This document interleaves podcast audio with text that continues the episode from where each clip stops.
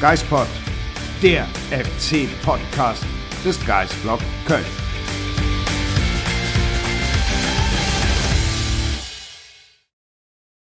Das Jahr neigt sich dem Ende zu und damit auch die Hinrunde in der Bundesliga. Das Problem ist nur, das Punktekonto des 1. FC Köln, das wächst irgendwie nicht an, Marc. Nee, liebe Leute, herzlich willkommen zu einer neuen Folge des Geistpod. Und äh, wir sitzen wieder hier und ähm, naja, der FC gurkt immer noch unten rum. Ich meine, das würde er auch mit einem Sieg, aber es fühlt sich einfach nicht gut an. Nee, überhaupt nicht. Und die Leute, die zugucken, die sehen, glaube ich, dass ich mir jetzt zum zweiten Mal in Folge nichts aufgeschrieben habe. Ich habe keine Karten dabei, weil ich auch nicht wirklich Lust habe, detaillierter in das Spiel reinzugehen und reinzugucken, was da schiefgelaufen ist, wo die Gründe liegen für die Niederlage. Es macht einfach nicht viel Spaß.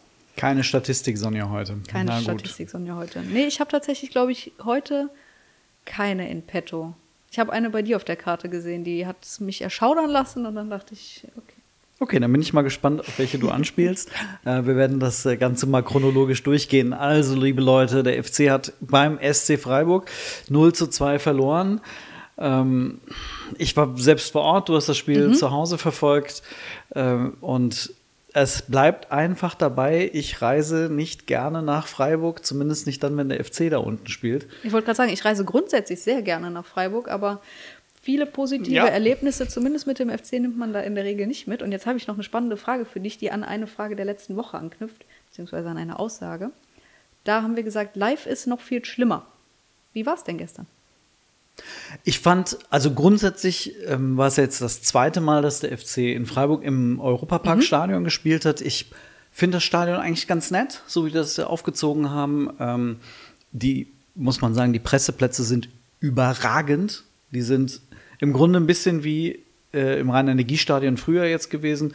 Ähm, Unterrang und ähm, direkt am Spielfeldrand, wobei du in Freiburg noch näher dran bist. Da kannst du quasi fast von hinten dem Baumgart die Kappe vom Kopf schnippen. Also du bist wirklich mittendrin. Ich also, habe mich tatsächlich gewundert, als du Bilder geschickt hast, oder ich glaube, du hattest ja auch welche in den Ticker gepostet. Ja. Dachte, ist der jetzt einfach nach unten an die Bande gegangen und hat da Bilder gemacht? Aber du saßt so nah dran. Nee, also es ist wirklich, du bist direkt gefühlt in der ersten Reihe.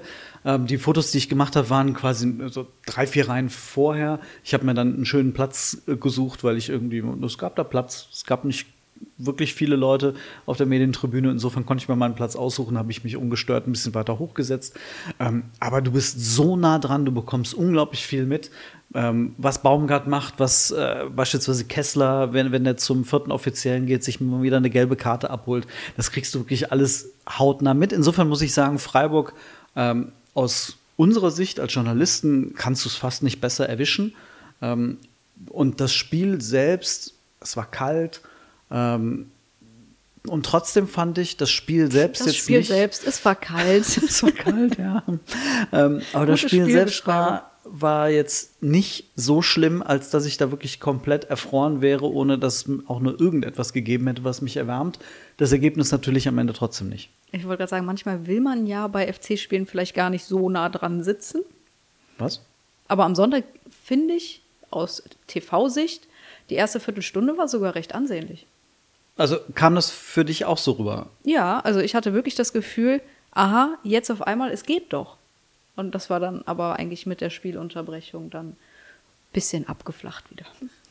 Also es war auf jeden Fall so, dass der, dass die erste Viertel oder ersten zwölf Minuten, muss man ja sagen, ähm, bis dann die Fanproteste eingesetzt haben, ähm, es so war, dass man das Gefühl hatte, okay, der FC hat das im Griff, hat mehr Spielanteile mhm. und hat zumindest angefangen mit, ich glaube, zwei Flanken in den ersten zehn Minuten und mit einer grundsätzlichen Idee, Bälle hoch zu gewinnen und früh anzulaufen und es hat funktioniert. Es hat auf jeden Fall deutlich besser funktioniert als in den Wochen zuvor, wo es, finde ich, überhaupt nicht mehr funktioniert hat. Da war gar nichts mehr von dem FC-Spiel unter Baumgart zu sehen.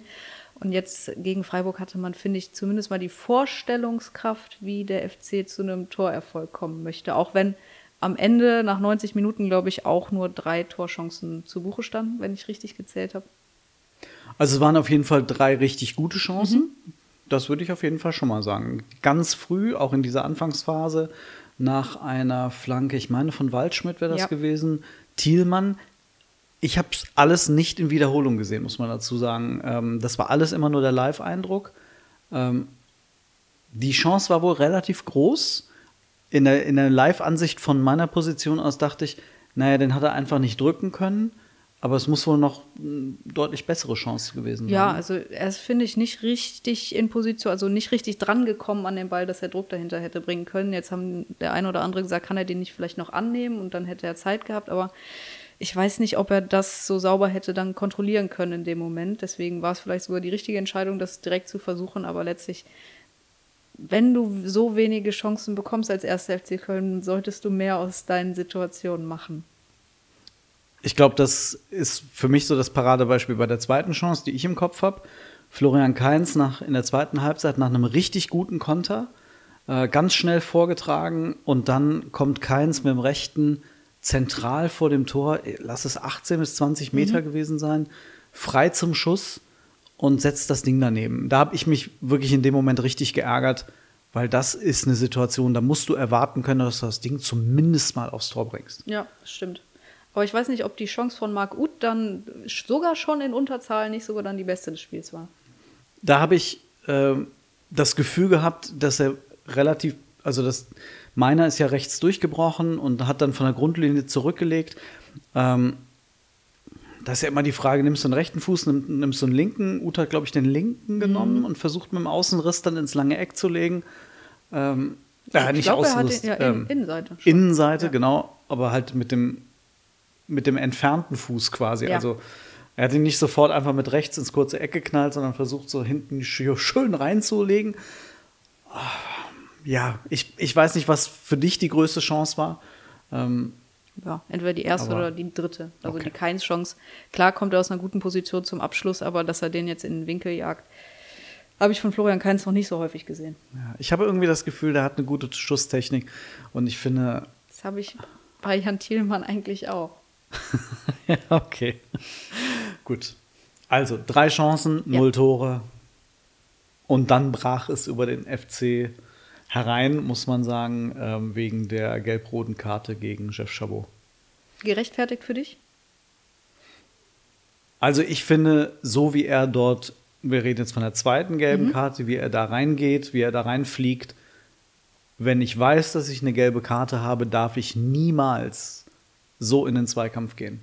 Ja. Ähm, insofern, er nimmt sie billigend in Kauf. Genau, er geht das Risiko ein. Genau. Bei der ersten gelben Karte ich würde mal sagen, kann man diskutieren. Harm Osmas ist einfach dafür bekannt, dass er eher der Pistolero der gelben Karten ist. Der mhm. zieht halt schnell. Ähm, wenn du das vorm Spiel weißt, dann geht Jeff Chabot das Risiko zu groß ein. Ja, und jetzt bei der zweiten Aktion muss man dann sagen, macht Höhler das natürlich auch extrem geschickt. Er hebt ab, bevor Chabot überhaupt reingerutscht kommt und fädelt dann irgendwie so in die Beine ein. Also Chabot zieht die Beine ja sogar noch mal an, um ihn nicht zu treffen, aber Höhler macht das so geschickt, dass er da einfädelt. Es ist ärgerlich, dass das aus FC sich dann ähm, auch noch, was das Gegenteil von bestraft, aus FC-Sicht bestraft wurde, aber aus belohnt, aus Freiburger belohnt. Sicht belohnt wurde. Aber aus Kölner Sicht hätte ich das auch so genommen, wenn es ein Kölner Spieler gewesen wäre. Bei Höhler, also ich stelle mir das jetzt selbst als, als Spieler vor, du willst ja nicht getroffen werden und willst trotzdem getroffen werden. Ja. So. Auf der anderen Seite weiß ich gar nicht, ob Höhler nicht am liebsten, der wäre ja durch, was heißt durch gewesen, aber es wäre wahrscheinlich dann ein 2 auf 1 gewesen, mhm. äh, weil im Zentrum noch ein Freiburger und ein Kölner Spieler mitgelaufen sind. Das, da kannst du auch versuchen weiterzulaufen, aber wie du sagst, er hat es dann dankend angenommen. Ja. Er will sich aber natürlich auch nicht die Knochen brechen lassen. Nee. Ja. Insofern. Und aus Chabots Sicht muss man sich halt die Frage stellen, riskiere ich vielleicht lieber das 0 zu 1 Spiel, aber 11 gegen 11 weiter? So wie Hummels gegen Leipzig. Ja, total. Das ist, gehe gegen Openda, darfst du dann in dem Moment als Hummels nie im Leben als letzter Mann in die Grätsche gehen. Lieber dann halt nach einer Viertelstunde das 0-1 kriegen, aber dann halt noch 75 Minuten, äh, ja, 75 Minuten äh, 11 gegen 11. Oder eben beim FC mit Chabot ja. eine halbe Stunde. Bitter war halt, dass der FC kurz zuvor dreifach gewechselt hatte und damit eigentlich nochmal so einen neuen Impuls bringen wollte. Und dann trotz der roten Karte gab es ja die von uns eben angesprochene Chance durch Ut. Aber danach ging es halt leider dahin. Und ich muss sagen, ich bin froh, dass der FC nicht wie bei anderen Spielen in Unterzahl komplett auseinandergebrochen ist. An dieser Stelle nochmal eine kurze Unterbrechung, denn bei unserem Geistpod-Partner, dem Phantasialand, gibt es ein neues und überraschendes Brunch-Erlebnis für alle, die gerne gemeinsam genießen. Und zwar im Hotelrestaurant Bantu. Und Marc, da kann man hingehen, jetzt egal, ob ihr gerade im Phantasialand zu Besuch seid oder einfach nur so Lust habt zu brunchen. Ja, ganz genau. Und zwar ist das Suri Table The African Soul Brunch. Das müsst ihr euch so vorstellen, dass es ein Drei-Gänge-Menü ist. Und zwar in Form von äh, Sharing Platters. Das heißt, ihr bekommt alles gemeinsam zum Teilen auf den Tisch. Das ist ein Gourmet-Genuss, äh, wirklich ähm, als Crossover-Küche äh, der afrikanischen Welt. Insofern taucht da ein und lasst euch einfach mal überraschen, was ihr serviert bekommt. Und wenn ihr noch Weihnachtsgeschenke sucht, die könnt ihr natürlich auch als Gutscheine verschenken oder ihr hebt es euch als Idee für 2024 auf. Alle Infos gibt's in den Show Notes. Das ist aber zumindest wahrscheinlich die Statistik, die du vielleicht dann hier gesehen haben könntest. Ähm, dieser sogenannte Expected Goals Wert, Oh, ja. ähm, der war am Ende des Spiels 4,5 zu 1. Das heißt, Freiburg hat doch sehr deutlich gezeigt, äh, dass es möglich gewesen wäre, noch mehr Tore zu Ja. schießen. Man muss aber auch dazu sagen, und das ist die Wahrheit dahinter, bis zum Platzverweis war es 8 zu 7 Torschüsse. Und es war vollkommen in Ordnung. Und danach gab es 15 zu 1 Torschüsse. Ja. So, und das ist dann genau das Zeichen gewesen. Freiburg hat mit Gregoritsch und äh, Gregoritsch und Salai äh, zwei Spieler nachgelegt, die das richtig gut gemacht haben. Nicht umsonst dann die beiden Torschützen.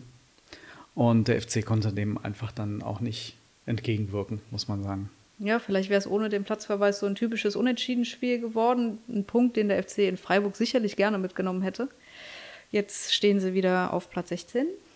Durch das eine Gegentor noch in der Nachspielzeit. Aber ich glaube, das ist jetzt eigentlich auch relativ egal. Am Mittwoch in Berlin zählt es dann, wer Platz 15 kriegt und wer Platz 16.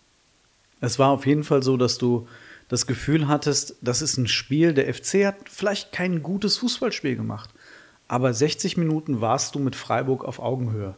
Mal war die eine Mannschaft ein bisschen besser, mal war die andere besser. Also die Anfangsviertelstunde gehörte dem FC, dann war Freiburg relativ gut. Gegen Ende der Halbzeit hatte ich das Gefühl, das war ausgewogen. Dann weiß nicht, wer, wem du sagen würdest, wer besser aus der Halbzeit kam, aber ähm, ich fand, das war okay. Also für die Situation, der FC in der Situation, in der er ist, mit relativ wenig Selbstbewusstsein, ist auf eine Mannschaft getroffen, die durch Europa ein bisschen müder war. Ja.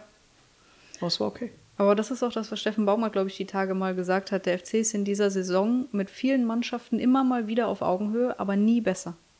Und das war in den letzten zwei Jahren halt mal anders. Und dadurch, dass du nie besser bist, kannst du eigentlich die Spiele auch fast nicht verdient zumindest gewinnen. Außer gegen Gladbach, da waren sie wirklich besser, weil Gladbach, haben wir häufiger schon betont, wirklich bodenlos war. Aber ansonsten, ja, der FC schafft es einfach nicht, dann solche Spiele auf seine Seite zu ziehen. Nie besser ist eigentlich tatsächlich bisher die Überschrift dieser Saison. Ja. Häufig schlechter ist leider die Wahrheit, die auch dazu gehört. Gut, und dann war Abpfiff, du bist in die Mixzone gegangen und da hat Christian Keller was recht Spannendes gesagt.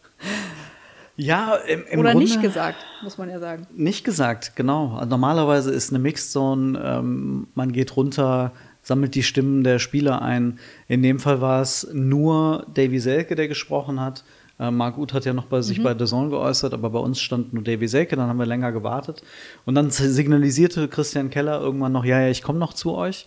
Ja, und dann kam er zu uns, hat in seiner, ich würde mal sagen, ein bisschen technokratischen Art dann, man, dann das Spiel analysiert und gesagt, okay, naja gut, okay, äh, der ist das Spiel solide durchgegangen und hat es analysiert.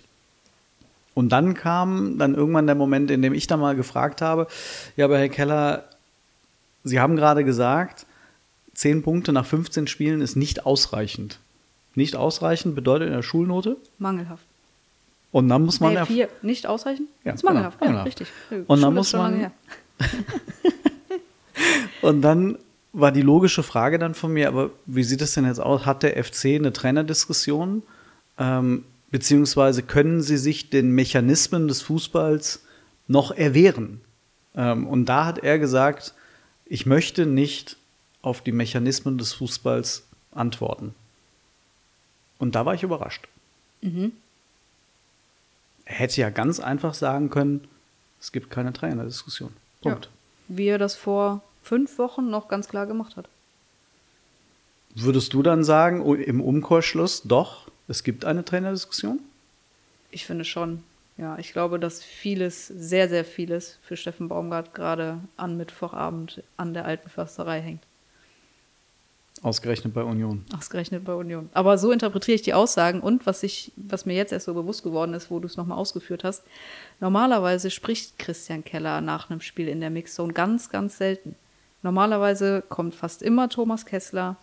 Christian Keller, wenn man ihn anspricht, sagt, der Kess war ja schon da. Und dass er jetzt quasi dann aktiv das Zeichen gegeben hat, ich komme gleich noch, wohl wissend, der ist ja nicht blöd, dass diese Frage kommen wird, ist ja auch ein Zeichen, oder nicht? Also der hatte bei The Zone schon gesprochen, das ähm, hattest du mir ja signalisiert. Ähm, und wir hatten das dann irgendwann dann auch mal auf irgendeinem Bildschirm, haben wir ihn dann mal gesehen. Äh, und dann dachten, ah, okay, dann ähm, Ja, vielleicht also- haben, wir ja, haben wir ja Glück. Bei den TV-Interviews macht er das ja regelmäßig. Genau, und dann ähm, hat er uns gesehen, dann gab es dieses klassische Hallo ähm, aus der Distanz und dann signalisierte er, ja, ich komme gleich noch. So, okay, gut. Ja, und dann, ähm, du hast ihn ja bei The Zone schon äh, gehört, aber da gab es jetzt zunächst einmal keinen Hinweis darauf. Die Frage wurde gar nicht gestellt, tatsächlich. Wenn ich jetzt drüber nachdenke, erinnere ich mich das kaum noch an den Inhalt seiner Aussagen, weil die für mich so, ja, okay, der hat jetzt das Spiel analysiert und klar reicht es nicht. So. So das, was man halt normalerweise Ja, genau. nach einem Spiel hört. Ja. Ne? Ähm, und wie du sagtest jetzt, klingt es halt plötzlich so, als ob wirklich viel an diesem Unionsspieler Mittwoch hängt. Wenn man jetzt mal ganz böse sein möchte, oder was heißt böse, ich weiß nicht, ob es böse ist, aber vielleicht ist die Entscheidung auch schon gefallen und es macht jetzt einfach keinen Sinn mehr, den Trainer zu wechseln, zwei Tage vor dem nächsten Spiel. Okay, darüber habe ich noch gar nicht nachgedacht. Ich glaube, dass, ähm, wenn wir uns an die Zeit von der Entlassung mit Peter Stöger erinnern, da stand die Entscheidung ja auch schon vor dem Schalke-Spiel fest. Du hättest den ja nach dem 2 zu 2 niemals aufgrund dieses Spieles entlassen können. Auf Schalke. Aber hätte man dann nicht. Gut, okay. Also vielleicht ist quasi nach dem Freiburg-Spiel dann jetzt in Christian Keller schon die Entscheidung gereift, wobei das jetzt sehr weit interpretiert ist. Ja, total. Aber ähm, man könnte ja zumindest immer darauf setzen, dass so ein Spiel, auch wenn es nur zwei Tage sind, mit einem Interimstrainer für ein Spiel, ähm, ich meine, Friedhelm Funkel hat auch gerade nichts zu tun, dann mal plötzlich irgendwie zumindest noch mal irgendwie einen neuen Impuls zu setzen. Aber glaubst du wirklich, dass das gar keine Rolle mehr spielen könnte? Das Unionsspiel? Eigentlich glaube ich es nicht, aber ich wollte es hier einfach mal in den Raum werfen. Ich bin irgendwie seit gestern, seit diesem Gespräch mit Keller, irgendwie so in einem, in einem Zwiespalt. Ich weiß, ich merke, ich konnte mir vor ein paar Tagen noch überhaupt nicht vorstellen, dass Baumgart wirklich entlassen werden könnte. Oder dass eine Trennung, sagen wir mal entlassen, aber dass es eine Trennung geben könnte. Ich merke gerade, dass, dass mich das ähm, ja, es gab eine Zeit, in der Trainerwechsel beim 1. FC Köln kein Problem waren und naja, es hat halt wieder mal stattgefunden. Aber irgendwie. Genau, aber das ist das, was mich so stört. Ich will das nicht mehr. Ich habe da keine Lust drauf. Ich will nicht dieses Gefühl haben, der erste FC Köln ist schon wieder gescheitert. Weil nichts anderes ist das. Und ich finde das so ermüdend und so nervig, immer wieder diesen Mechanismus zu haben. Unabhängig davon, was ich glaube, ob das die richtige Entscheidung oder die falsche wäre. Aber es ist ja dann nicht aufgegangen. Und warum kann der erste FC Köln nicht einfach mal Erfolg haben? Und zwar beständigen Erfolg. Du, du hast, es muss ja nicht immer Platz 5 oder 6 oder 7 sein. Platz 11 ist auch vollkommen in Ordnung. Platz 14, das hätte ich auch nichts dagegen. Wir würden überhaupt, überhaupt nicht über Baumgart reden, wenn der FC fünf oder sechs Punkte mehr hätte. Dann würde man sagen, okay, 15 Punkte nach 15 Spielen ist nicht großartig, aber du hast noch die Spiele gegen Union und Heidenheim vor der Brust. Da kannst du noch ein bisschen was machen und gehst mit 18, 19 Punkten aus der, aus der Hinrunde raus. Ja. Aber warum 10? Das, Ja. Da- Das finde ich einfach so frustrierend, weil es ist, wiederholt sich einfach immer wieder. Dieser Verein schafft es einfach nicht dauerhaft. Der, der Zweig muss ja gar nicht grün sein, aber lass ihn doch nicht Totholz sein. ja, okay. An Totholz habe ich jetzt noch nicht gedacht. ähm, Das war vielleicht ein bisschen hart, aber ihr wisst alle, was ich damit meine, glaube ich. Ja, es ist halt leider jetzt, also der Geistblock existiert seit 2015 und der Geistblock erlebt jetzt gerade zum zweiten Mal, also es gibt drei schlechteste Saisons. 2003, 4, 2017, 18 und jetzt 2023, 24. Warum muss der FC alle paar Jahre in seine Bestandteile zerfallen? Das ist einfach nur nervig. Ich habe ja tief in mir drin wirklich die Hoffnung, wenn diese Saison irgendwie gut zu Ende geht, also sprich Klassenerhalt, dass es dann vielleicht das zarte Pflänzchen beginnt aus dem Totholz zu wachsen und es vielleicht mal wieder stabil wird. Aber mir fehlt der Glaube aktuell. Ich bin ja, also äh, wirklich diese, diese, diese Erkenntnis, dass Baumgart weg sein könnte in ein paar Tagen oder ein paar Wochen, spielt ja keine Rolle, ob das jetzt irgendwie dann vielleicht Ende Januar passieren könnte. Aber das fühlt sich falsch an irgendwie. Also ich habe das Gefühl, also ich glaube, ihr wisst alle, wie ich irgendwann zu Markus Gisdol stand. Und es war irgendwann dann quasi eine Erlösung, dass der erste FC Köln sich nach Monaten des Leidens entschieden hatte, sich von Markus Gisdol zu trennen. Ähm, das ist für mich gerade eine ganz andere Situation. Ich weiß nicht, vielleicht- ich kann mir sicher vorstellen, dass da draußen einige von euch sind, die das ganz anders sehen. Ähm, aber ich habe das Gefühl, dass ich das, dass das, das wäre falsch. Also Markus Gisdol hat von vorne bis hinten nicht zum ersten FC Köln gepasst. Ja. Steffen Baumgart passt von vorne bis hinten zum ersten FC Köln. Ich weiß nicht. Ja, Ma Steffen Baumgart, das wollte Markus so sagen, Steffen Baumgart hat auch in dieser Saison nicht, bei weitem nicht alles richtig gemacht. Aber ich sehe in ihm, glaube ich, tatsächlich ähnlich wie du nicht den Hauptgrund für diese Krise. Und ich kann es mir irgendwie gerade auch nicht vorstellen, dass ein anderer Trainer da an der Seitenlinie steht, weil das stört mich auch so sehr. Wer soll denn kommen? Wer soll es denn machen in der Situation, in der du bist? Du hast Stand heute, Montag, ich weiß gar nicht, was wir haben, 18. Dezember, noch kein Kassurteil. Du hast keine Ahnung, ob du überhaupt im Januar auf dem Transfermarkt agieren darfst. Du stehst mit zehn Punkten echt am Arsch dieser Tabelle und es gibt kein Geld. So, und welcher Trainer tut sich das denn freiwillig an? Ja, sag's mir doch. Ich weiß es doch nicht. Ein Kumpel von mir hat gesagt, vor, was das, was das, zehn Tagen sein? Vor dem Mainz-Spiel war das. Sagte ein Kumpel von mir, eigentlich müsstest du Baumgart entlassen und Baumgart einstellen. So äh, quasi eigentlich komplett einen Reset-Knopf drücken. Denn eigentlich willst du genau diesen Trainer haben. Wenn es funktioniert. Ja. Und ich bin gerade bei all der Hoffnung, dass das irgendwie gut geht, bin ich einfach ratlos gerade. Weil es, kommen wir zurück zum Freiburg-Spiel, so ein, so ein Spiel war, bei dem ich sage, das musst du nicht verlieren als 1. FC Köln. Wenn du mal Glück hast in der Saison, murmelst du da vielleicht sogar dann irgendwann bei einem klassischen 0-0 das 1-0 noch ein. Aber zumindest kannst du da ein Ding holen. Und dann schlägst du dich wieder selbst. Ja, du hast halt nach 15 Spielen 10 Tore geschossen. Ja. Das ist halt Wahnsinn. Das ist, dass das vor allem unter Steffen Baumgart möglich ist, ist unfassbar. Ich weiß nicht, wie viele Tore der SC Paderborn in seiner Abstiegssaison nach 15 Spielen hat, aber ich bin mir sicher, ohne es zu wissen, dass mehr als 10 sind. Die haben noch irgendwann mal so ein Spiel gehabt, wo sie, weiß nicht, 8 zu 11 gegen Dortmund verloren haben oder irgendwie sowas. Gefühlt, ja. Ähm, ah, nun, das ist wirklich, es ist faszinierend, ähm, weil diese, diese Grundkonzepte gerade bei Baumgart nicht funktionieren. Also gegen Freiburg war es ja zwischenzeitlich besser mit diesen hohen Ballgewinnen und den schnellen Ballgewinn und dann auch in der gegnerischen Hälfte schon sein und den Ball dann 30 Meter vor dem Tor an der rechten Außenbahn zu erobern. Und dann kommst du plötzlich in die Situation, dass du zumindest mal wieder flanken kannst.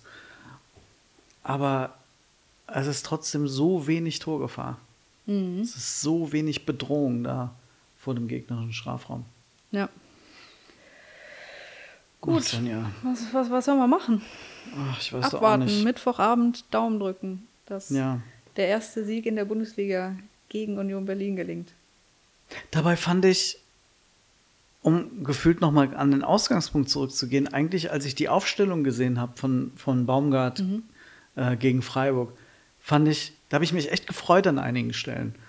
So, Keins wieder zurück mit Waldschmidt. Okay, dann hat Keins trotzdem auf der 10 gespielt, Jubicic links, aber Finkgräfe mal den Mut zu haben, den Jungen reinzuwerfen. Ich habe mich über Schmitz gewundert, weil ich Carstensen persönlich einfach bin ich ein Fan von dem Jungen irgendwie, ich finde den ganz nett. Ähm, hab irgendwie das Gefühl, der, der könnte was werden in der Bundesliga. Und ähm, das fand ich mal eine mutige Aufstellung eigentlich. Ja? Da war mal ein bisschen mehr Feuer wieder dabei. Abgesehen von Schmitz hätte ich tatsächlich auch so aufgestellt. Nur, äh, wie du sagst, ich hätte keins nicht auf die 10 gestellt, sondern vielleicht einfach mal wieder es auf Außen probiert, auch wenn Steffen Baumgart das anscheinend nicht mehr gerne macht. Aber man kann es ja mal versuchen. ja, vielleicht am Mittwoch. Ja. Aber vielleicht bis auf Chabot lässt er die, die Startelf mal so. Ja. Also verdient hätte sie sich auf jeden Fall. Das stimmt. Jetzt muss man noch dazu sagen, wir haben heute noch einen Termin gehabt. Mhm. Mit? Steffen Baumgart. Genau. Wir hatten heute ein Interview, das wir so quasi als Weihnachtsinterview geplant haben ähm, und haben eine Stunde, eine Stunde, eine Stunde mit ihm zusammengesessen. Äh, was für einen Eindruck hat er auf dich gemacht? War schon angespannt. Auch er wirkte ein bisschen nervös, jetzt nicht wegen des Interviews, ich glaube, deswegen ist er nicht nervös, aber einfach unruhig ist vielleicht das der beste Ausdruck davon, dafür. Also, er wirkte immer dann ein bisschen ruhiger, wenn er dann auch mal so Richtung Weihnachtsurlaub gesprochen hat oder Familie und so. Also, wenn du merkst, da ist also der andere Steffen Baumgart, der dann auch nach Hause geht und so ein paar Sorgen mal draußen lassen kann.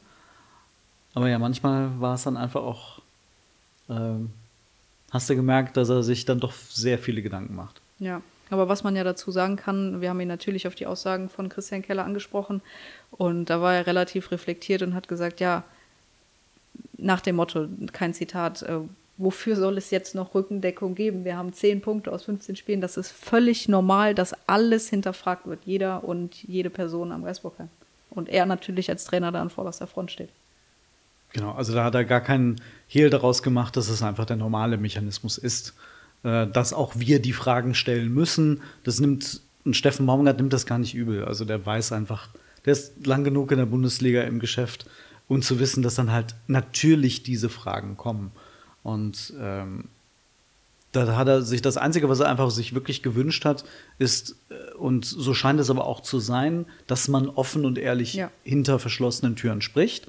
Und das hat er mehrfach betont, dass das der Fall ist. Genau, also dass selbst wenn es dazu kommen sollte, dass seine Zeit beim FC zu Ende geht, dass er vielleicht die erste Person ist, die davon erfährt. Also das hat er auch nicht so gesagt, aber so durchblicken lassen. Deswegen, ja. Ja. Hat man auch schon anders gesehen. So nach dem Motto, nicht morgens ins Büro kommen äh, und eigentlich das Training leiten wollen und dann plötzlich eine SMS von einem Kumpel bekommen.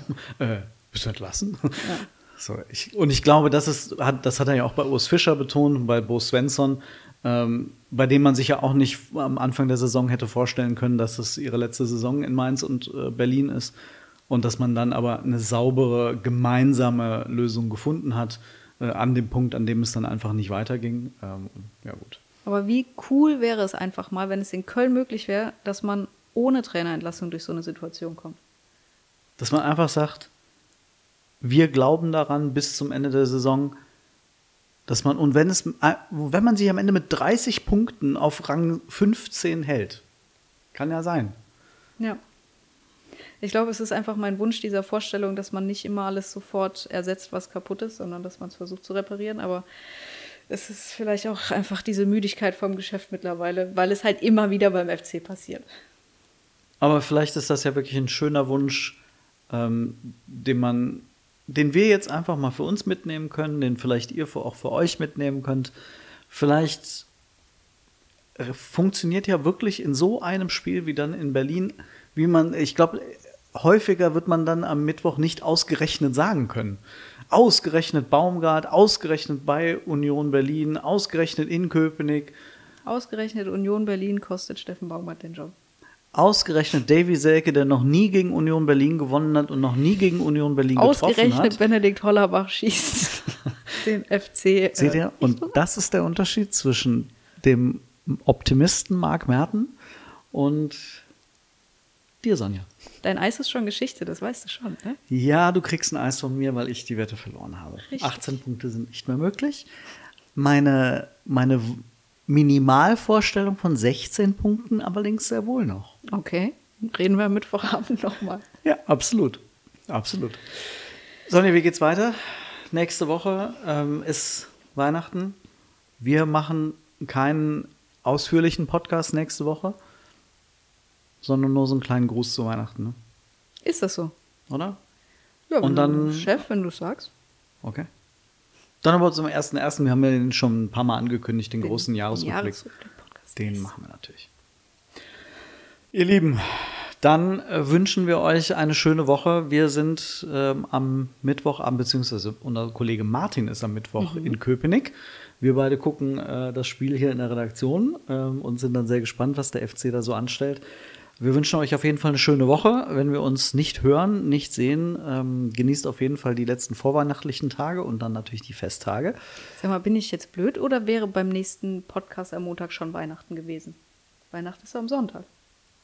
Ah ja, das ist dann der Ey, 25. frohe 25.. Weihnachten. Ah, es ist frohe Weihnachten. Frohe Weihnachten. Ach, verdammt. Aber wir werden trotzdem natürlich einen kleinen Gruß an euch schicken. Okay. So, das Trotzdem. muss man hier irgendwie rauskommen aus der Nummer. Einen schönen heiligen Abend und noch ein viel schöneres Spiel am Mittwoch in Köpenick. Mit- Oder vor dem Fernseher. Drei Punkten unter dem vorweihnachtlichen Baum. Tschüss. Tschüss. Unter dem vorweihnachtlichen Baum.